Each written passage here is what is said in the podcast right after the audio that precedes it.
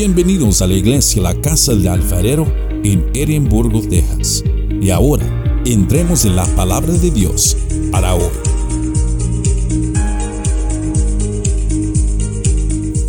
Bueno, pues estamos con el primer discurso del apóstol Pedro. Y está tremendo. Vamos a ponernos de pie, mis amados, para leer las escrituras. Eh, como es mucho, nada más le vamos a dar, eh, eh, estamos en Hechos 2, del 14 al 42, pero en este momento vamos a, nomás a, a, leerlos por partes. Del 2, Hechos 2, 14 al 21, y ahí le vamos a parar. dice la palabra del Señor.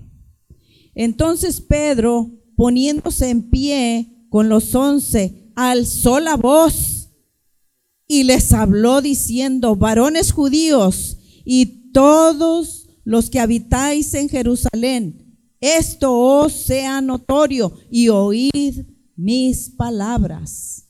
Porque estos no están ebrios como vosotros suponéis, puesto que es la hora tercera del día mas esto es lo dicho por el profeta Joel. Y en los postreros días, dice Dios, derramaré de mi espíritu sobre toda carne, y vuestros hijos y vuestras hijas profetizarán, vuestros jóvenes verán visiones, y vuestros ancianos soñarán sueños. Y de cierto sobre mis siervos y sobre mis siervas en aquellos días derramaré de mi espíritu y profetizarán. Y daré prodigios arriba en el cielo y abajo en la tierra, sangre y fuego y vapor de humo. El sol se convertirá en tinieblas y la luna en sangre antes que venga el día del Señor grande y manifiesto. Y todo aquel que invocare el nombre del Señor será salvo. Amado Padre Celestial, en esta hora, Señor, me pongo en tus manos y ponemos en tus manos estas palabras que voy a compartir, que me uses para tu honra y tu gloria. Y que toda cosa contraria, quítala, Señor. Y que el Espíritu Santo de Dios tome dominio total, echando fuera toda fuerza contraria en el nombre poderoso de mi Señor Jesucristo. Y todo el pueblo dice, amén. Pueden tomar sus lugares. Pedro empieza su ministerio predicando el Evangelio con el poder del Espíritu Santo. Lo vemos proclamando al Jesús resucitado a los judíos quienes estaban en Jerusalén. Y más adelante Pedro es dirigido por Dios a llevar el Evangelio a gente que no era judía. Pedro defiende a capa y espada el Evangelio de nuestro Señor Jesucristo. Vimos la semana pasada en los capítulos anteriores cómo el Espíritu Santo descendió con poder, dando inicio a una etapa, a una nueva etapa de la iglesia.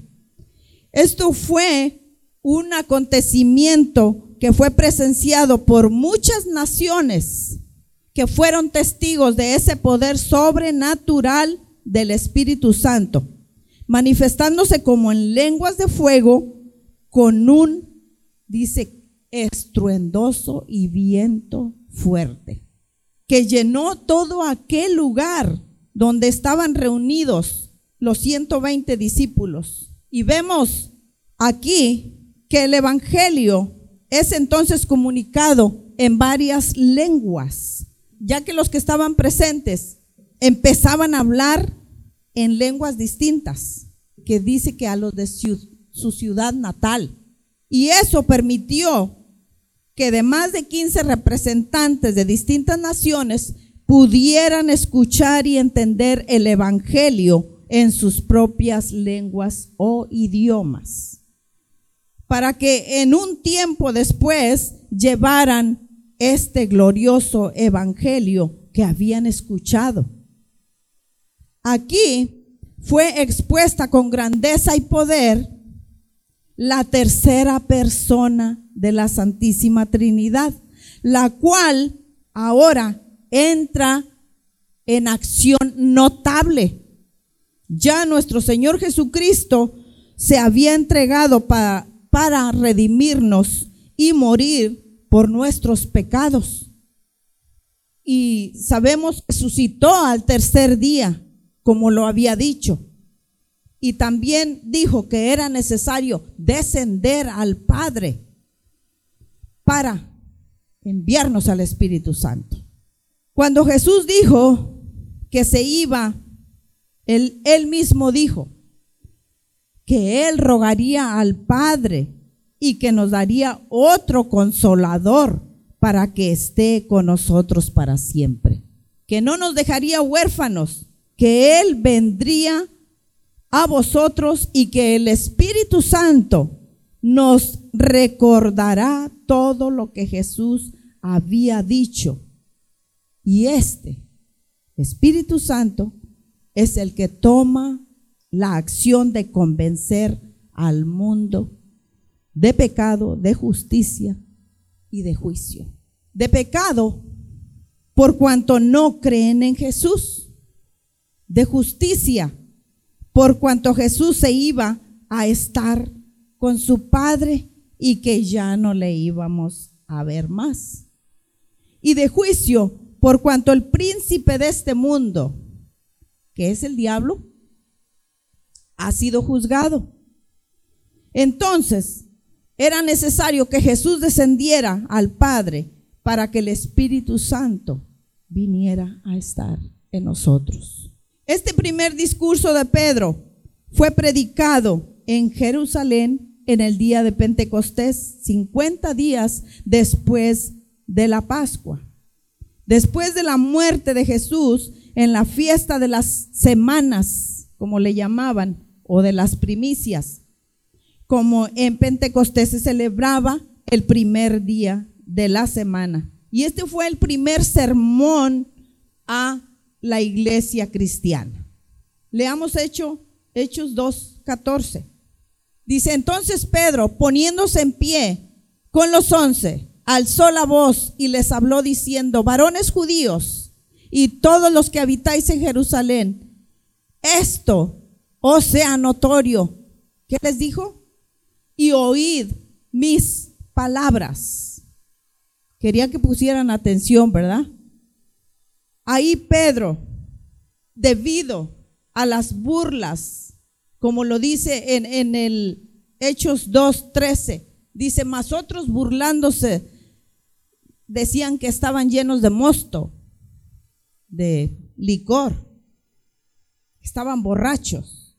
Y debido a estas burlas y a las discusiones que había, Pedro se pone en pie junto con los once para testificar y exhortarlos a reconocer lo que Dios está haciendo en medio de su pueblo. Y les aclara el acontecimiento que están viviendo en ese momento. Les dice que no están borrachos Veamos en el verso 15. Dice, porque estos no están ebrios como vosotros suponéis, puesto que es la hora tercera del día. Les aclara que ese acontecimiento no es natural. Ese es un acto sobrenatural y que no están borrachos, como ellos piensan, como ellos suponen. Porque la hora tercera para los judíos eran las nueve de la mañana. Ya lo explicó ahí eh, el hermano Francisco, ¿ah? Y no era, no era lógico andar borrachos muy temprano, ¿verdad? Entonces aquí Pedro, respaldado por la palabra, les aclara que este acontecimiento ya estaba profetizado por el profeta Joel. Eso lo encontramos en el Joel 2, 28, 32, como hace rato lo leíron. Entonces, como parte del cumplimiento de las señales de los últimos tiempos, antes de la llegada del día del Señor, el derramamiento del Espíritu Santo sobre toda carne, les dijo, ellos están llenos del Espíritu Santo y ustedes están siendo testigos de del cumplimiento profético antes de la venida del Señor. Y ahora el Espíritu Santo está presente en el pueblo de Dios, en sus hijos e hijas, siervos y siervas, para que den a conocer el Evangelio a toda criatura y que sean salvos. En el verso 21 de ahí de Hechos, Dice, y todo aquel que invocare el nombre del Señor será salvo. Mis amados, aquí hubo críticas, hubo burlas en las cuales el apóstol Pedro enfrentó con valentía usando la palabra. Lo que había dicho el profeta Joel que, que habla de los postreros días ¿De cuáles postreros días está hablando? Vamos a segunda de Pedro 3.3. Segunda de Pedro 3.3 dice, sabiendo primero esto, que en los postreros días vendrán burladores, andando según sus propias concupiscencias. Después de ahí vamos al, al libro de Judas 1, 18 y 19. Está hablando de los postreros días. Dice, en el postrer tiempo habrá burladores que andarán según sus malvados deseos. Estos son los que causan divisiones. Los sensuales, ¿qué dice? Que no tienen al Espíritu. Estamos en Judas 1, 18 y 19 dice que no tienen al Espíritu. Esos son los burladores. Tanto Pedro como Judas explican lo que significa un burlador. En este contexto es aquel que se burla de Cristo y ridiculiza las cosas de Dios y se opone al Evangelio.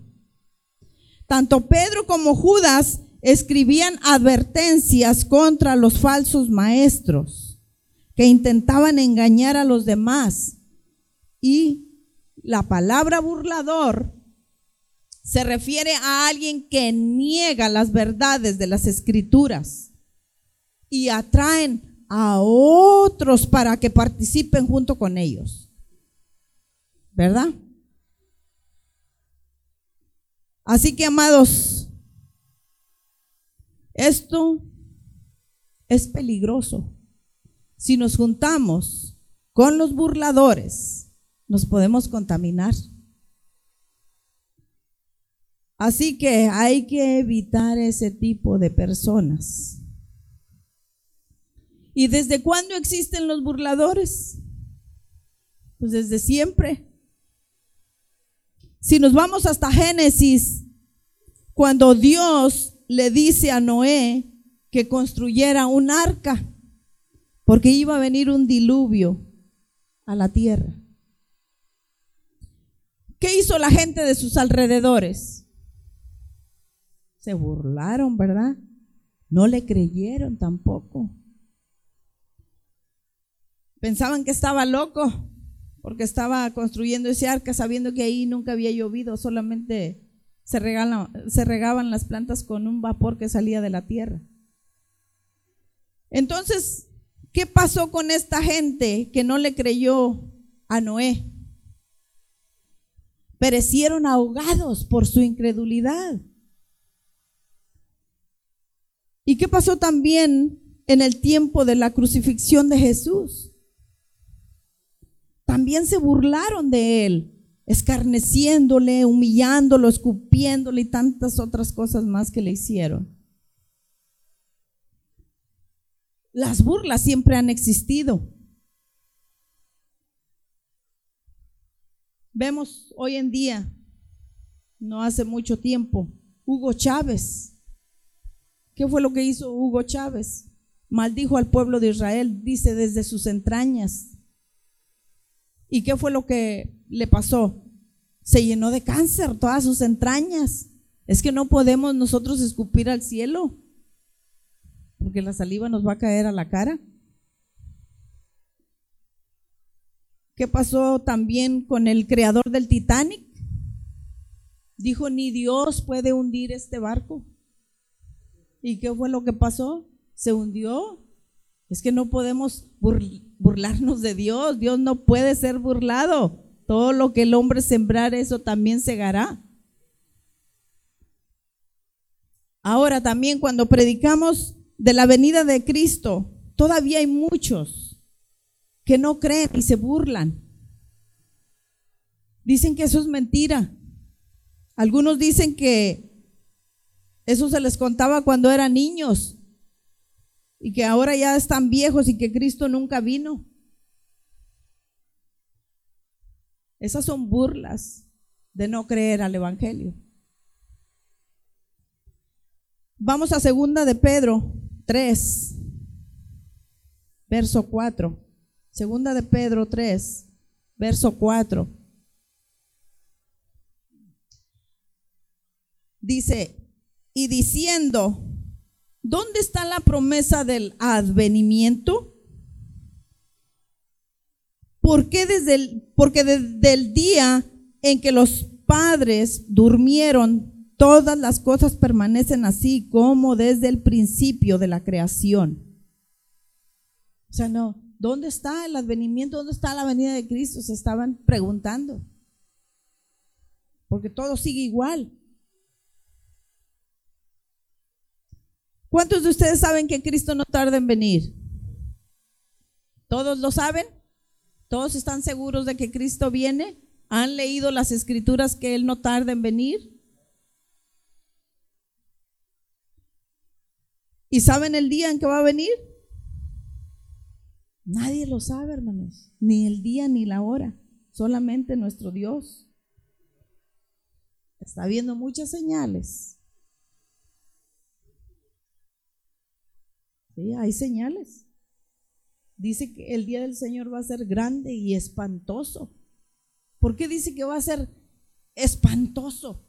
Si supuestamente tiene que ser hermoso para aquellos de los que conocemos al Señor, porque ya vamos a estar en su presencia, ya no va a haber sufrimiento allá, como aquí en la tierra. Pero va a ser espantoso para aquellos que no lo conocen, aquellos que han rechazado al Señor, aquellos que se rehusan a aceptarlo. Entonces, mis amados, hay algo con lo que los cristianos debemos de estar claramente identificados. Debemos de estar viviendo en la llenura del Espíritu Santo. Toda la iglesia, desde el más pequeñito hasta el más grande. Porque debemos de dar un buen testimonio, tanto allá afuera.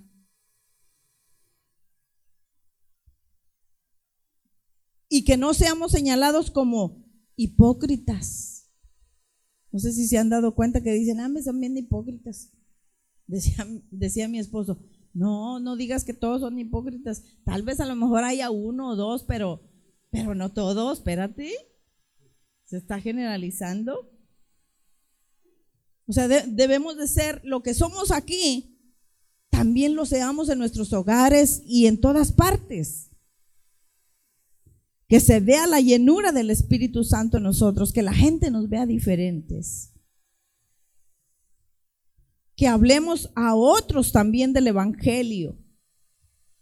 Y también que traigamos almas a Cristo. Que no seamos nosotros piedra de tropiezo que ellos se conviertan a nosotros y que nosotros no nos convirtamos a ellos.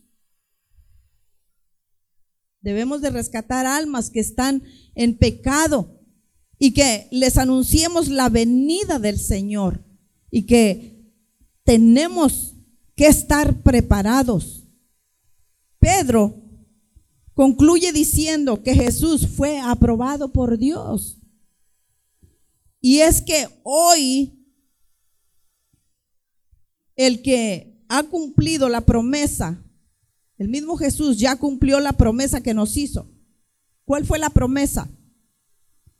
Enviarnos al Espíritu Santo, ¿verdad? Veamos el verso 33 de ahí de Hechos 2. Dice, así que exaltado por la diestra de Dios y habiendo recibido del Padre la promesa del Espíritu Santo, ha derramado esto que vosotros veis y oís. La iglesia que vive en la fe puesta en Jesús es la misma que vive en el poder del Espíritu Santo. ¿Es para ti Jesús una persona digna de ser creída y obedecida? ¿O es una persona a la que has rechazado en tu vida? ¿Estás viviendo en Cristo Jesús la experiencia de ser lleno del Espíritu Santo? Veamos el verso 36.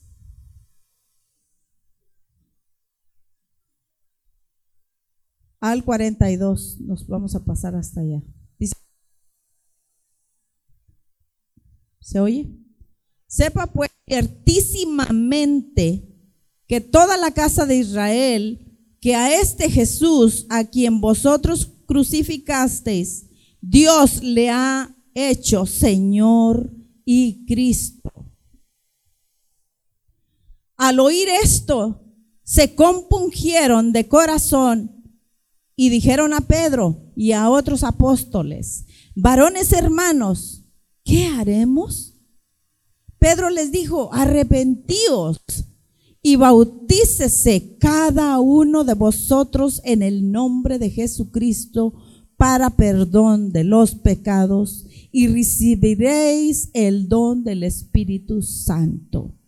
Porque para vosotros es la promesa y para vuestros hijos y para todos los que están lejos, para cuantos el Señor nuestro Dios llamare. Y con otras muchas palabras testificaba y les exhortaba, diciendo, sed salvos de esta perversa generación. Así que los que recibieron su palabra fueron bautizados y se añadieron aquel día como tres mil personas y perseveraban en la doctrina de los apóstoles, en la comunión unos con otros, en el partimiento del pan y en las oraciones. Vamos a ponernos de pie, hermanos. Terminamos. Quiero que me pongas un canto eh, despacito, mijito.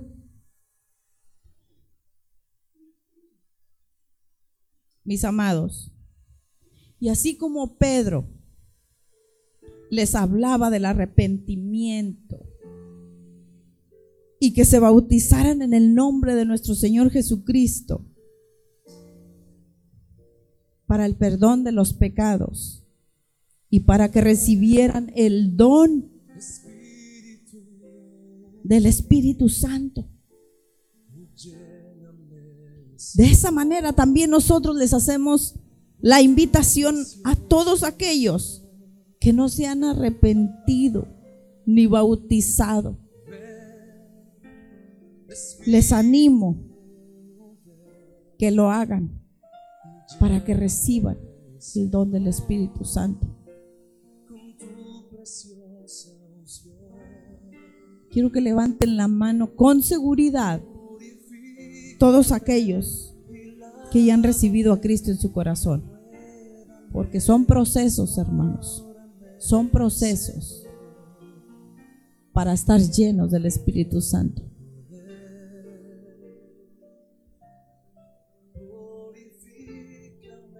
El año pasado hubo bautismos y quedaron pendientes algunos. Algunas personas no vinieron.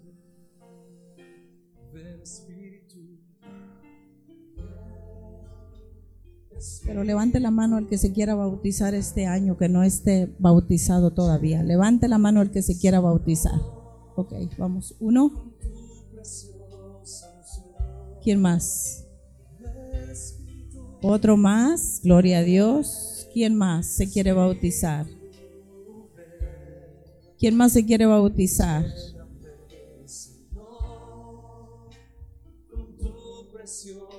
Sabemos que Cristo viene, hermanos, por una iglesia que ha creído y obedecido la voz de Dios.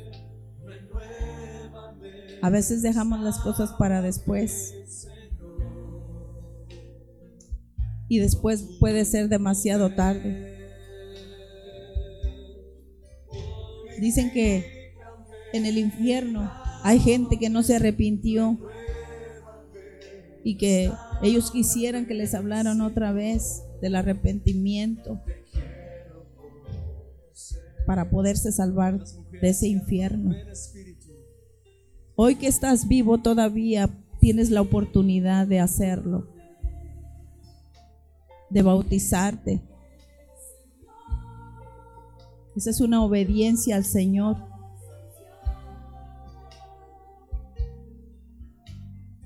Quiero que todos levanten las manos para ministrar. Todos levanten las manos. El levantar las manos, mis amados, es, señal de rendición a Dios. Ríndete al Señor completamente.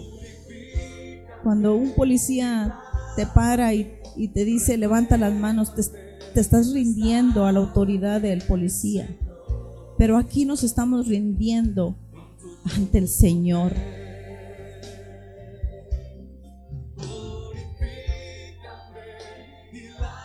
En Hechos 16 dice que los, los líderes mandaron azotar a Pablo y a Silas y los echaron en prisión por predicar la palabra.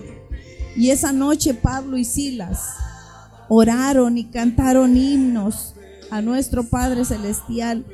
Y dice que todos en la prisión los escucharon. Y dice que de repente la tierra comenzó a, a temblar y se abrieron las puertas de la prisión. Y las cadenas de todos se soltaron.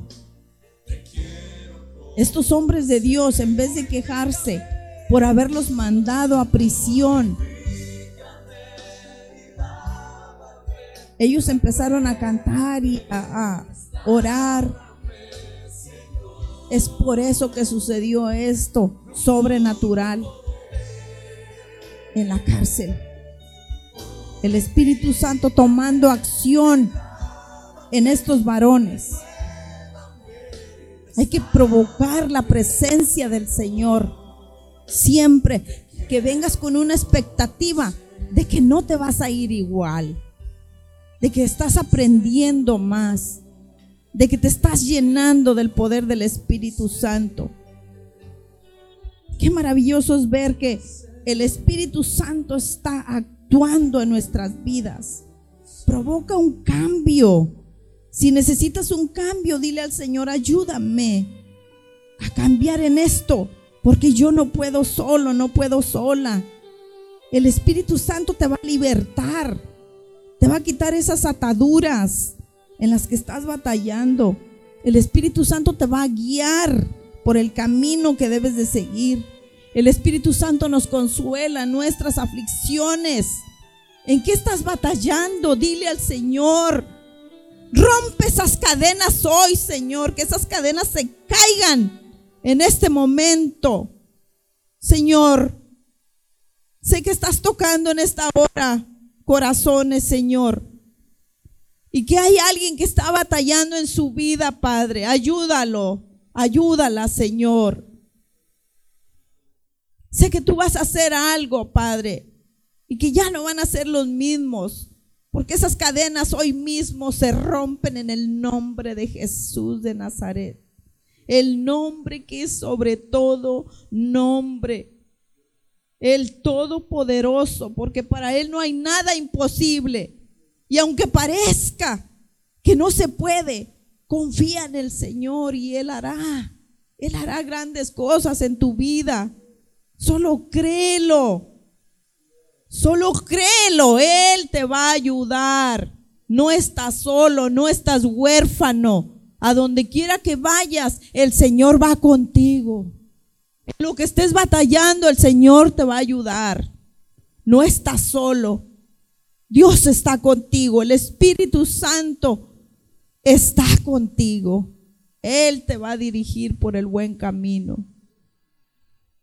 Amado Padre Celestial,